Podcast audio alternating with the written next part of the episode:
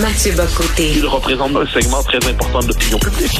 Richard Martineau. Tu vis sur quelle planète? La rencontre. Je regarde ça et là, je me dis, mais c'est de la comédie. C'est hallucinant. La rencontre. Bocoté. Martineau.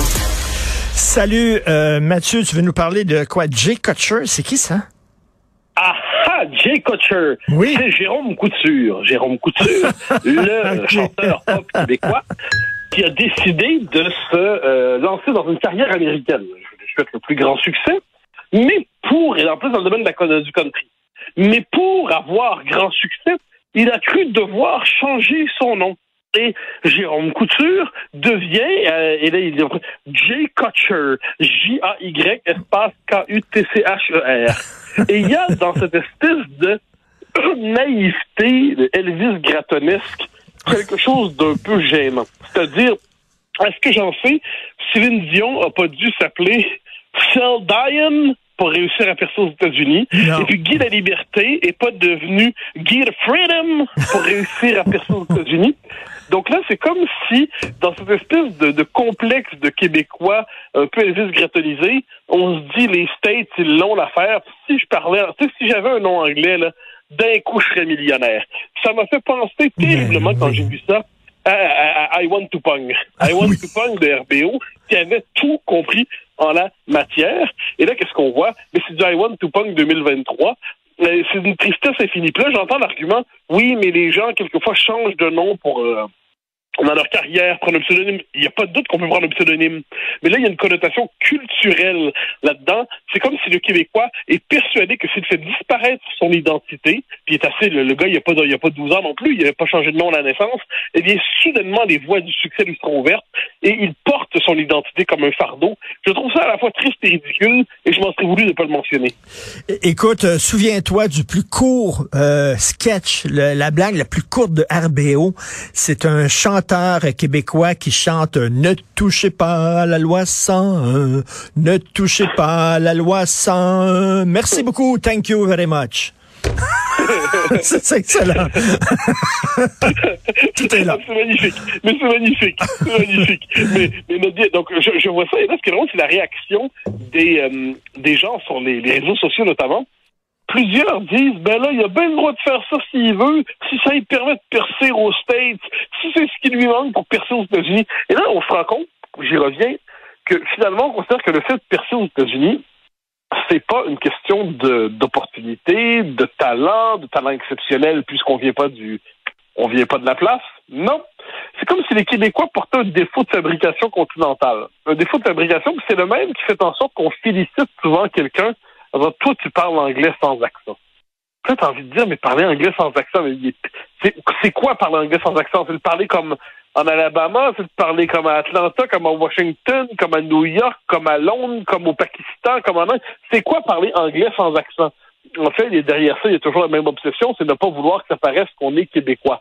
Oui. Et euh, puis en plus, là, il y a le côté qui sonne un peu comme Dave Ash, hein, pour rester dans les euh, dans nos références québécoises. Hein, Dave Ash, personnage de des Bleus Poudres, qui qui, qui parle ben, en fait qui, qui parle français à, à, à l'anglaise. Et là, t'as l'impression que quand ils se mettent à pa- parler comme Dave Ash, eh ben, les Québécois ont l'impression d'avoir un sexe de deux ou trois pieds et qui pèse 25 livres. Hein? Ils ont l'impression que ça, ça fait ça fait grossir l'intimité, ça fait grossir le membre, parce qu'ils ont l'impression qu'enfin ils conquièrent la virilité hein, et ils accèdent à la possibilité non pas de l'international, mais de l'international. L'international, ça, ça fait encore plus fort, ça fait plus sérieux. Vo- voyant tout cela, je, je vois dans cette petite séquence qui peut sembler banale pour certains, j'y vois vraiment une séquence, une signification euh, culturelle et sociologique. C'est-à-dire des Québécois qui se disent c'est en s'effaçant qu'ils vont se grandir. Et, écoute, Jean-François, on a du Dave Ash. Un, un petit, Fuck it, the Trevin Famblem Ryer. Euh, Fuck it, the Trevin Famblem Ryer. Gets Je Lord. Cutches. Je suis pas peu Jim Cutches. Je suis pas eux autres, ils l'ont, l'affaire, Et puis là, hein, là, il y en a, y en a, il y en a une autre de Dave Ash. C'est euh, Rest avec Tony, Tony, Tony Jack. Rest avec Tony Jack, là. Bon, alors, Mais- faut mais- que, on, on Dans les, dans, les, dans, les, dans les années 60, Pierre Lalonde a voulu percer aux États-Unis. Alors, il a changé son nom pour Peter Martin. Il a essayé ça, une carrière américaine. Il s'est planté. Il est revenu au Québec avec le nom Pierre Lalonde. C'était peut-être correct dans les années 60. On est en 2023, Galvan. Je, je, je peux pas croire qu'on est encore rendu là. Oui, puis, puis encore là, bien franchement, les Américains, de ce point de vue, c'est un melting pot. Donc, il y, a des- y a des noms qui viennent de partout dans ce pays-là. Moi, je suis toujours frappé de voir, par exemple, comment dans, dans le générique de film, où je lis un article dans une revue, t'as un type qui s'appelle, moi, je sais pas moi, Gordon, euh, Gordon Laflèche. Ou il va s'appeler, moi, je sais pas moi, Brandon Gatineau. Et là, tu te dis, mais qu'est-ce que c'est ça? Ça pourrait être un nom qu'on donne aujourd'hui chez les jeunes, euh, ça c'est vrai.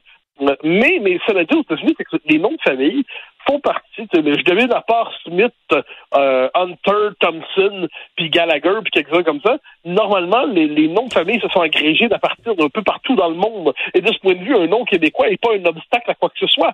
Mais à, à l'échelle de l'histoire, ça n'a pas été un obstacle à la promotion sociale ni des uns ni des autres. La situation historique des Canadiens français de la Nouvelle-Angleterre est très particulière, mais je suis persuadé que Jay Cutcher n'a pas ça en tête lorsqu'il change de nom. Euh, Léo, hey, écoute. Léo, Léo du Rusher.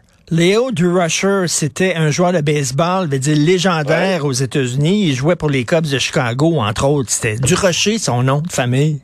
Oui, puis, oui, puis inversement, je pense dans les- l'histoire des pays d'en haut, eh ben, le Canadien français qui dit anglais aux États-Unis, hein, Delima Greenwood, de Mme Boisvert devient Greenwood, bon, et ainsi de suite, puis White, euh, Mme Leblanc devient Mme White, bon. Donc, c'est c'est arrivé, mais ça, c'est des cas d'assimilation, d'acculturation, de perte d'identité.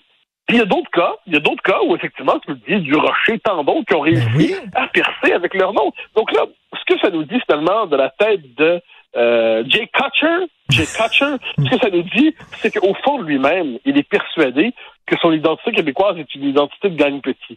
Son identité est une identité qui lui permet pas de percer selon les standards de la musique continentale. Et que s'il se délivrait de lui-même, il deviendrait tout autre, plus riche, plus beau, plus ci, plus ça. Et le, le problème, c'est que je crois que ça va se multiplier. Quoi qu'on en dise, le nombre de Québécois qui donnent des prénoms anglais à leurs enfants, ça nous dit, ça nous dit quelque chose là-dessus. Hein, ils ont l'impression qu'ils vont mieux réussir dans la vie euh, si, euh, je sais pas, il s'appelle Brandon Gariepi, et puis ou s'il s'appelle Jason euh, Côté. Là, ils ont l'impression que soudainement, les obstacles structurels qui étaient sur leur chemin vont, vont se tasser. Et ça, ça nous montre une culture qui aujourd'hui est en situation de régression.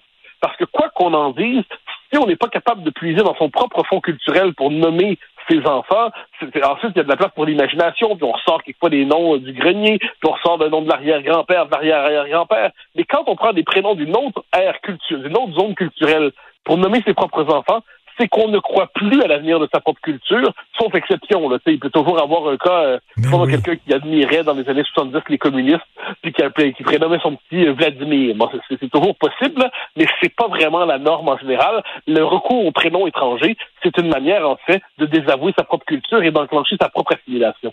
Mais c'est surtout Ben Keten aussi, là. Ah, c'est terrible! Jay C'est Kutcher, c'est Keten, hein. Non, non, non, la quittitude, là, c'est quand même, ça, c'est un trait, qu'on en dise, d'Elvis Gratton.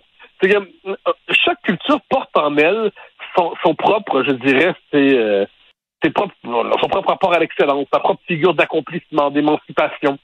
Puis là, ben, je m'excuse, mais si tu penses effectivement qu'en devenant Jay Cutcher, tu, tu te transformes, c'est juste que ce sont des personnages qui ont leur place dans le, le documentaire Le confort et l'indifférence, quand Denis Arcand fait sa tournée, hein, je pense juste après le référendum ou, ou juste avant, des, des caravanes de voyage, euh, tu sais, c'est l'Empire du Quétaine avec la moquette dans le, dans le 4x4, là.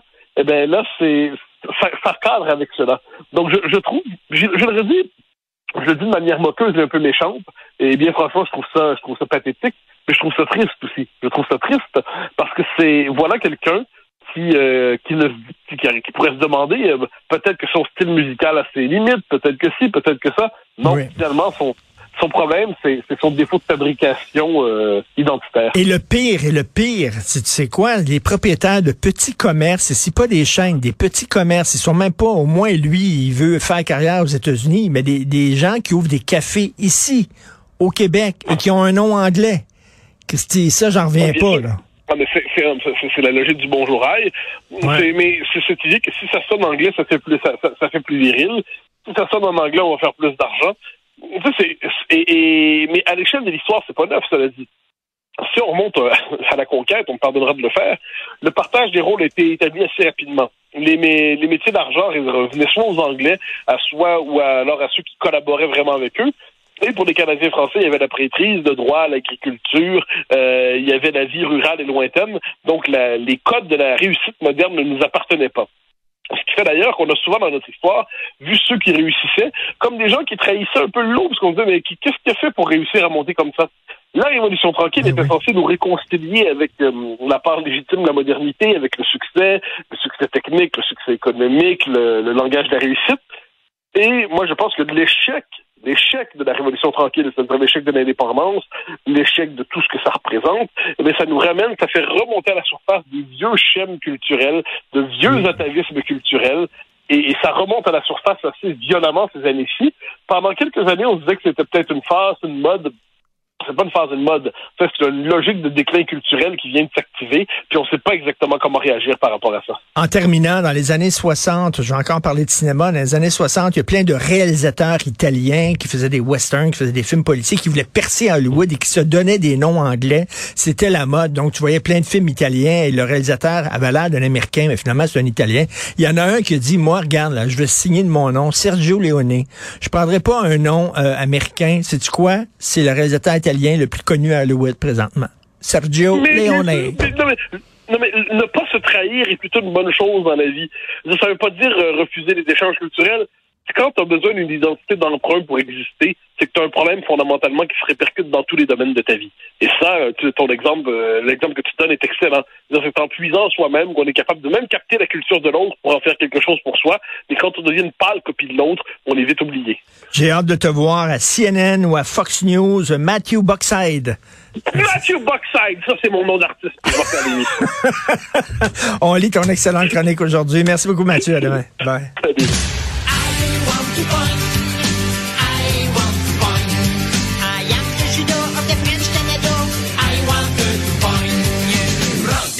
USA.